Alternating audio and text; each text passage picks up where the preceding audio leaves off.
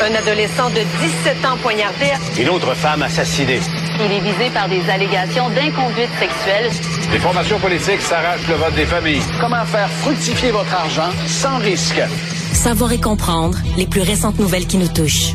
Tout savoir en 24 minutes. Avec Alexandre Morin-Villouellette et Mario Dumont. En manchette dans cet épisode, une autre offre est rejetée par les syndicats, mais Québec se dit ouvert à faire d'autres compromis. Ottawa veut plafonner les émissions de gaz à effet de serre du secteur pétrolier et gazier, mais l'Alberta se braque contre cette décision. La saga des serres de Longueuil refait surface, mais cette fois-ci au Conseil de ville. Des citoyens sont émotifs face à la décision d'abattre les serres. Et un juge du Texas autorise une femme à avorter, alors que c'est complètement interdit dans cet État. Tout savoir en 24 minutes. Tout savoir en 24 minutes. Bienvenue à Tout savoir en 24 minutes. Bonjour Mario. Bonjour. On continue de surveiller ce qui se passe dans le secteur des négociations publiques. On s'y attendait. L'offre euh, qui avait été déposée dès hier au syndicat a déjà été refusée. Une offre qui avait été jugée d'or et déjà insuffisante. On a parlé aujourd'hui. Ça a été quand même vite. Je veux dire, ça assez pour te demander, de, OK, c'est c'est quoi l'offre qui va être suffisante? Qu'est-ce que ça va prendre? On a quand même augmenté considérablement ce qu'il y avait sur la table. Puis ça a même pas ça a même pas pris une heure pour dire non. Oui, ça a passé de 10,3% à 12,7% sur 5 ans. Déjà aujourd'hui, le premier ministre François Legault qui dit prêt à allonger les, offres, à aller amener d'autres argent sur la table. Il va rajouter un point quelque chose milliard. Ils vont rajouter combien de, combien de fois des coûts d'un milliard là euh, d'argent du public? Je sais pas. Là, ça devient... Euh, puis c'est toujours lui, c'est toujours le gouvernement qui bouge. Ça bouge jamais de l'autre côté. Ça Ouais, d'ailleurs, tu dis ça bouge toujours, ça bouge toujours d'un côté, jamais de l'autre. Ben après avoir reçu la proposition de Québec, le Front commun ont dit hier qu'ils n'entendaient pas déposer une contre-offre en bonne et due forme. Ils vont continuer à négocier, disent être assis à la table de négociation de bonne foi, mais ne vont pas déposer de vraies contre-offres. Mais ce matin, on fait une conférence de presse et là, ils ont fait une litanie de, de constats, de demandes puis je dis pas que c'est pas juste, mais là, dans les régions, il y a telle affaire. Euh, là, on a oublié, on a parlé beaucoup des profs, des, des, des enseignants des infirmières, mais on n'a pas parlé de toutes sortes d'autres travailleurs euh, euh, de, de, terrain, d'autres métiers spécialisés. et donc, il y en a lancé comme ça, là, sur l'argent, sur les conditions de travail, au point qu'à la fin de leur, à la fin de leur conférence de presse, la moyenne, la moyenne des ours qui regardent ça se dit, ouais, on est on n'est pas sorti du bois là.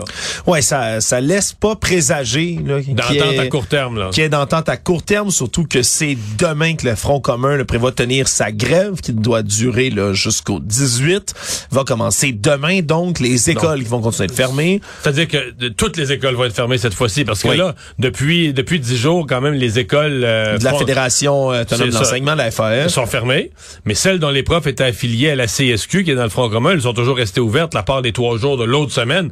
Mais là, euh, demain, on revient pendant euh, quelques jours à toutes les écoles fermées. Oui, puis les propos des syndicats féminines le dire ont pas laissé présager qu'il y ait d'entente bientôt et même qu'on a euh, verbalisé quelque chose qui est analysé par des analystes politiques comme toi et d'autres euh, depuis les derniers jours, les dernières semaines. Le fait que le gouvernement Legault n'a pas l'appui de la population, les syndicats l'ont à ce point-ci et ils ont même critiqué la manière de M. Legault et de ses euh, de son gouvernement d'aller négocier autour de ça. Il dit, moi j'aime par exemple Magali Picard, elle, la présidente de FTQ, qui disait, moi j'aime négocier avec des gens en contrôle, des gens qui ont un plan. J'ai pas cette assurance-là. On négocie pas avec une personne qui est en contrôle en ce moment. On citait le sondage qui est défavorable à M. Legault récemment sorti cette semaine. Non, non, mais la meilleure phrase, elle a été dite hier à l'émission L'Ajoute, la LCN, c'est les syndicats présentement sont comme des requins qui sentent le sang. Puis là, on a vu d'ailleurs les syndicats des, de la SQ. Hey, c'est bon ça aussi, les syndicats de la SQ qui embarquent. Nous, on va mettre les pantalons de clown, on est en moyenne pression parce que là, ils veulent, eux, ils veulent avoir plus que leur 21% Oui, 21% qui était beaucoup plus élevé. On comprend que, l'offre qui est faite au reste Mais là, ils veulent avoir plus que leur 21% fait que là, je sais pas où ça va s'arrêter. Tout le monde semble dire, c'est notre chance, le gouvernement est affaibli, on va, on va le saigner. Mais après ça, ultimement, c'est que l'argent de l'État.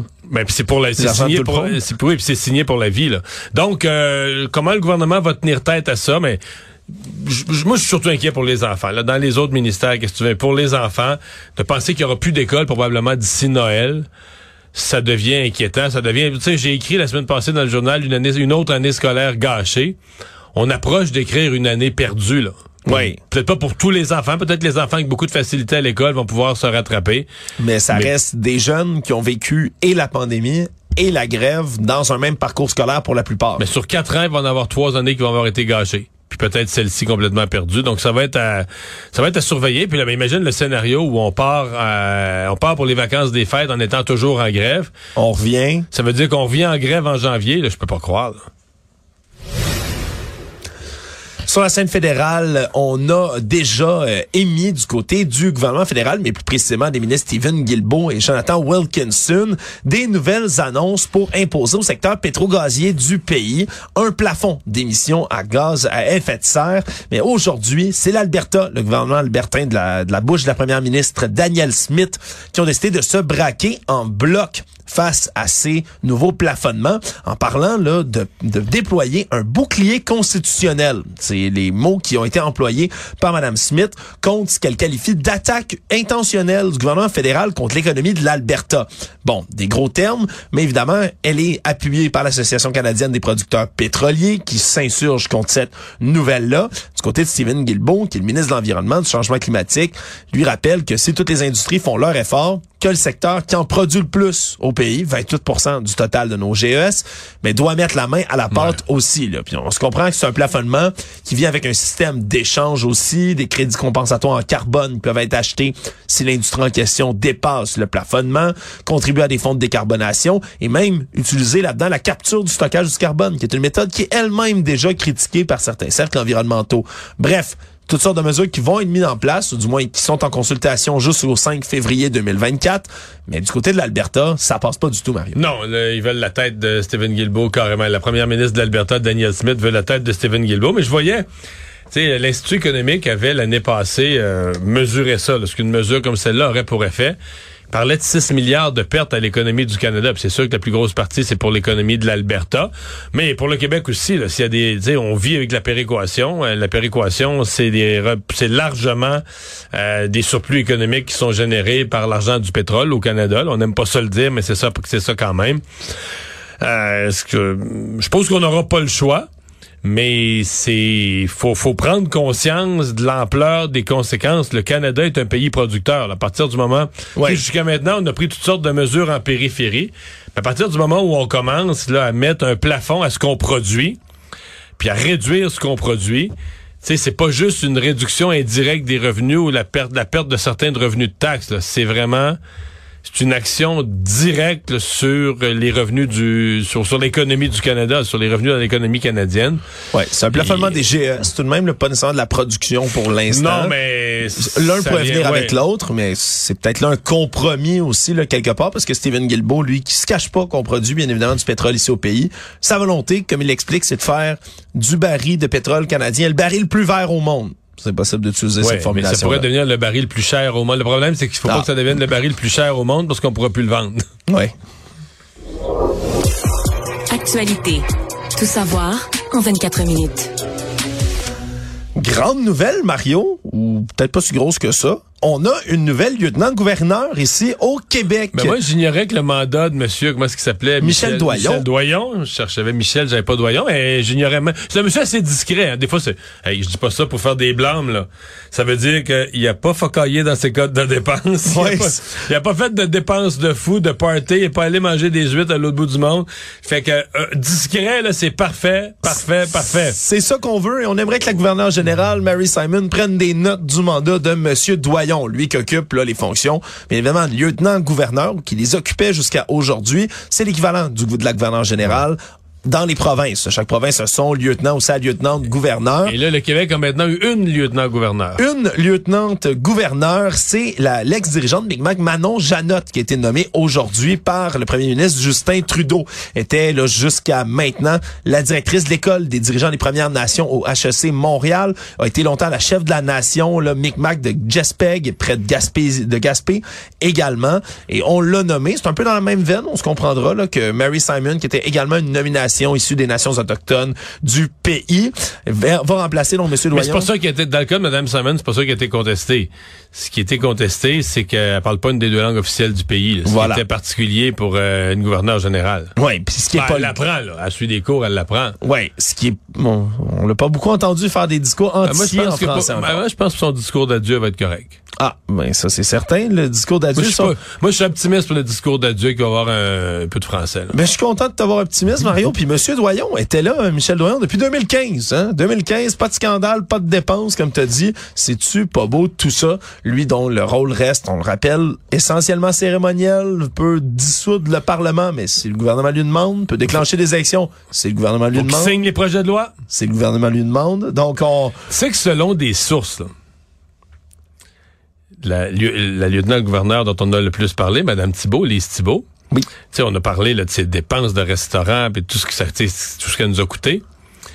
Mais ça a, pas été, ça a été partiellement documenté. Là. Mais moi, j'ai des histoires de l'Assemblée nationale parce que des fois, tu avais des projets de loi d'urgence. Une loi spéciale pour le retour au travail. Il faut vraiment que la loi elle, ait été adoptée d'urgence au Parlement, de nuit. Ouais, puis ça, c'est une. mais la des- loi n'est pas loi tant qu'elle n'est pas sanctionnée. Il faut vraiment, là, ça peut paraître symbolique pour les gens qui nous écoutent. Non, non, il faut que le, le stylo, là, faut que de la main de la lieutenant-gouverneur, il y a une signature comme quoi le projet de loi est sanctionné. Oui. Alors, des fois, il y a des employés de l'Assemblée nationale qui partaient à des heures de fou parce qu'elle, tout ce qu'on lui demandait durant ces périodes, c'est si possible de rester à Québec. Mais elle allait jouer au golf des Laurentides, elle allait faire ceci ici, elle allait faire du tourisme là. fait que des fois, il y a des employés de l'Assemblée nationale et des employés de la table, de la procédure, tu sais, les gens, les spécialistes de la procédure à l'Assemblée nationale, embarquaient dans le char, faisaient 5-6 heures de route pour les faire signer madame. Ça, c'est le genre d'affaire qui fait sacrer des employés, n'est-ce pas?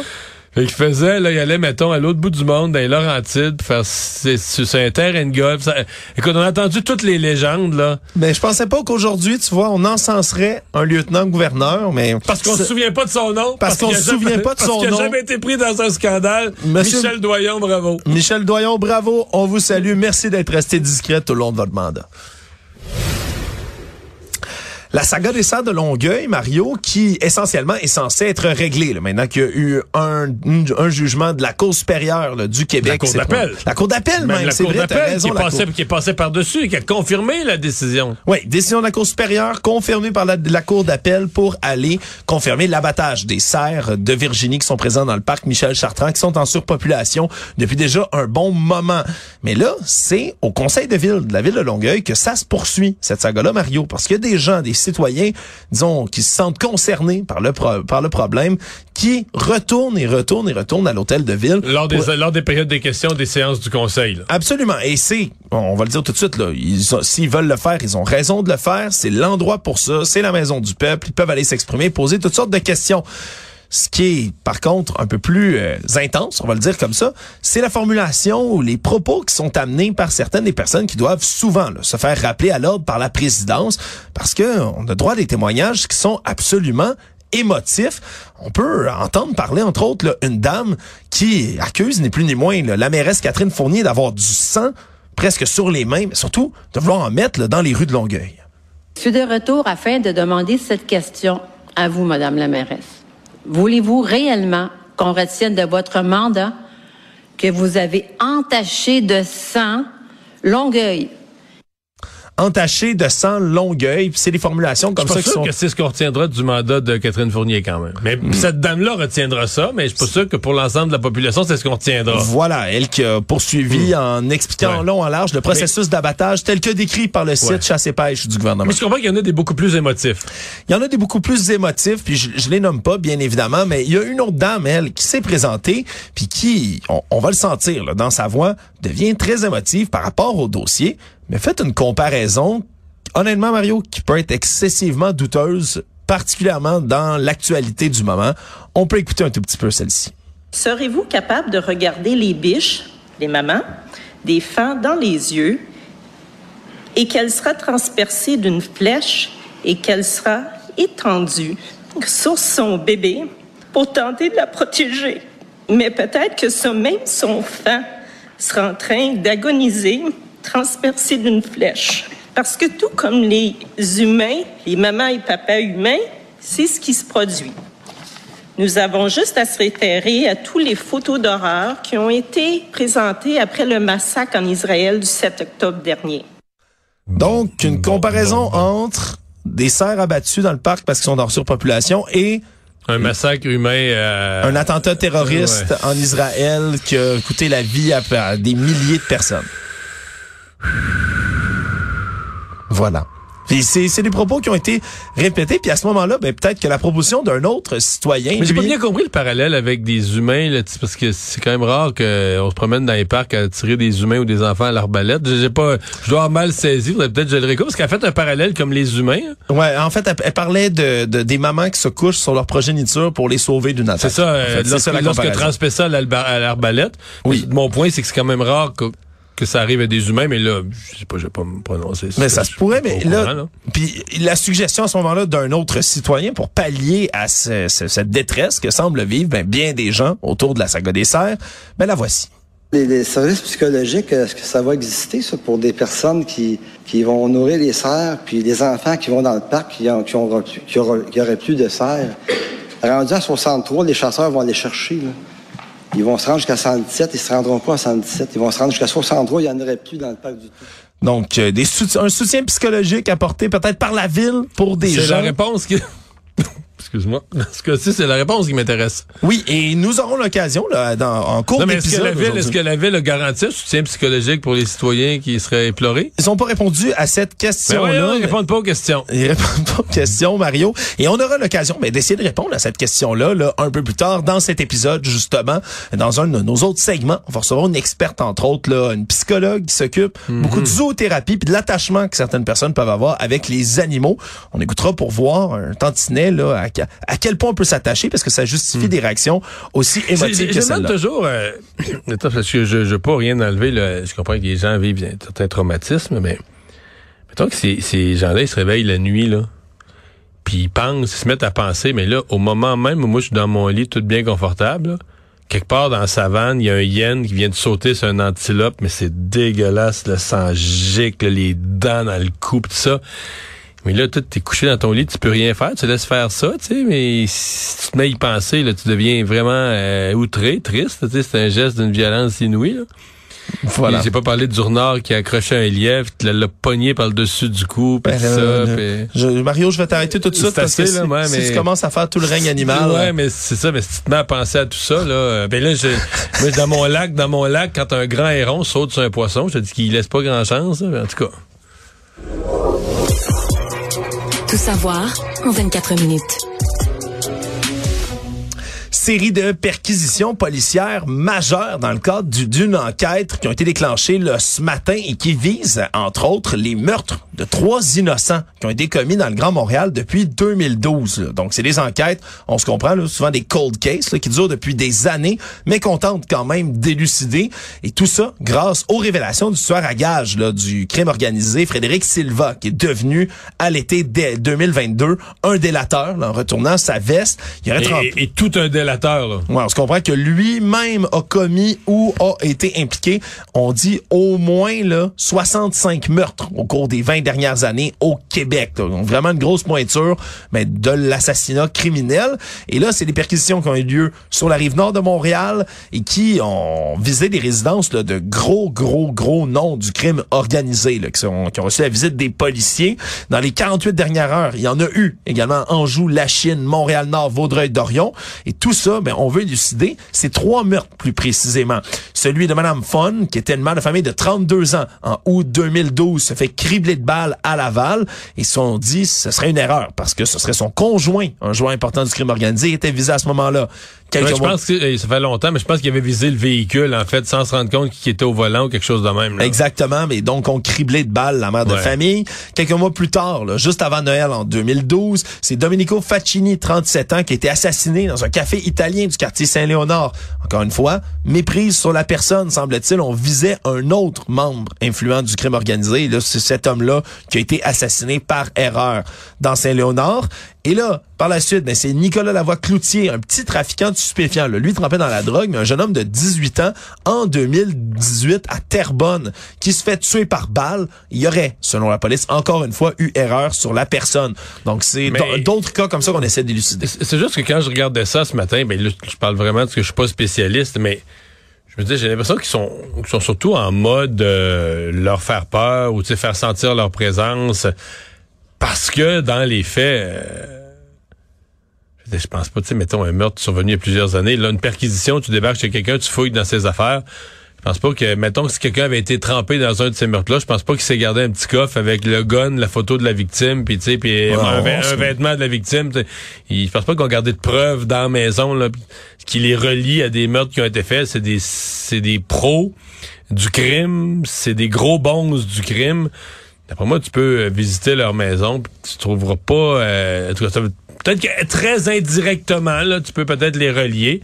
Mais enfin, euh, j'ai l'impression que c'est surtout pour leur passer un message. Dans les nouvelles économiques maintenant, euh, la famille québécoise va devoir dépenser pas mal plus à l'épicerie l'année prochaine que cette année encore. Là. Même si 2023, c'est une année où, on le sait, le portefeuille a mangé une volée ici au Québec dans le reste du Canada. Mais 2024, là, ça risque d'augmenter de 700 dollars quand même. là. Et la bonne nouvelle, si on peut le dire entre guillemets autour de ça, c'est que c'est une hausse des prix qui ralentit quand même là, au Ouais. vu de ce qu'on a subi cette année. Là. Puis les experts... Parce que 700 dollars, c'est la- l'augmentation pour une famille de quatre, hein? Oui, exactement. Là. Pour une famille de quatre, là, ça va passer un budget bouffe à 16 300 dollars. Couple avec deux enfants, par exemple. Là, ça dépend, bien, bien sûr aussi, de quel genre d'enfant vous avez. Parce que quand on parle, par exemple, d'un jeune, là, tu sais, vraiment un jeune garçon entre 14 et Un 18 ans. garçon ado, il y a un petit paragraphe particulier pour le garçon ado qui coûte cher. Là. Exactement. Là, on parle d'une facture de 4656 dollars pour Puis le il jeune. fait, il fait monter la moyenne. là. fait monter la moyenne, exactement. On se comprend, la, la poussée de croissance. Je me souviens de, de moi entre 14 et 18 ans, Mario, c'est vrai que j'en j'ingurgitais de la bouffe, et pas à peu près. Et on dit, on dit donc du côté des C'est qu'à experts... cet âge-là, tu peux vite faire disparaître quelque chose que ta mère a acheté, une réserve de, de jus, de bar tendre. Et elle, elle pense, là, j'ai, fait, une bonne réserve pour le mois, là. Mais écoute, je, je te, Au, au bout de trois jours, euh, je vais, je vais te le dire sincèrement, Mario, moi j'ai déjà fait sacrer ma mère parce qu'elle est rentrée à la maison, puis je m'étais fait une collation avec le souper. On, on était trois, moi j'ai mangé le souper comme collation. Je pensais que je pensais que c'était là, puis ça traînait, qu'on peut le prendre. Et que voilà, regarde, tu vois, un jeune. Moi j'ai de l'empathie pour les jeunes dans poussée de croissance, Mario, ces Bon. affaires-là. Le monde. Dans l'État américain du Texas, les euh, avortements, les IVG, donc interruption volontaire de grossesse, sont interdites, sauf en, cas de très, très rares exceptions. Et une de ces exceptions-là vient d'être confirmée par une juge de l'État. Dans le cas euh, très suivi médiatiquement quand même de Kate Cox, une femme de 31 ans qui veut avorter en raison, entre autres, ben, de la trisomie 18 de son fœtus qui, est, qui en est atteint, mais surtout des complications que ça peut engendrer. Il y a toutes sortes de ouais, y a- un gros danger qui meurt intra-utérin. Oui, on dit que le, le, le, le- le- les chances là, qui survivent jusqu'à l'accouchement sont extrêmement faibles. Donc, risque de là- mourir dans l'utérus. Et là, ça, c'est dangereux, là. Parce que là, c'est de l'infection. C'est rapidement, ça devient un problème de santé important. Voilà, et la femme en question, ben, a des bonnes chances de mourir si ça reste là, euh, dû encore une fois cette semaine, là, avant que l'issue du procès soit déterminée, retourner même consulter en raison de douleurs à son ventre. Finalement, la juge a décidé de lui laisser subir cette interruption volontaire de grossesse. Mais tout ça, Mario, sur des bases oui, d'accord pour la santé de la mère, mais surtout pour protéger son droit à la fertilité. C'est ce qu'on, c'est ce qu'on a, c'est pour montrer un peu l'idéologie là, américaine de certains Non, mais c'est États déjà débile, c'est déjà débile qu'une affaire aussi médicalement claire se ramasse devant un tribunal sur des bases religieuses ou idéologiques, là. Ah, c'est fou. Puis je regardais les argumentaires parce que dans ce qui dit procès, dit il y a deux parties. Il y a le bureau du procureur général du Texas qui s'oppose là à tout ça, qui s'oppose et l'avocat, entre autres Jonathan Stone, lui disait là que c'est la seule partie prenante qui va subir un préjudice immédiat et irréparable dans cette affaire, c'est l'État. Pas la femme qui risque de mourir. Pas le bébé qui, qui viendra jamais à terme. C'est l'État qui a le plus de, de préjudice dans cette histoire-là. C'est un cas qui est très médiatisé, qui, oui, fait un tabac aux États-Unis, mais encore plus dans les pays comme le nôtre où l'avortement ben, est une pratique, un droit qui est acquis.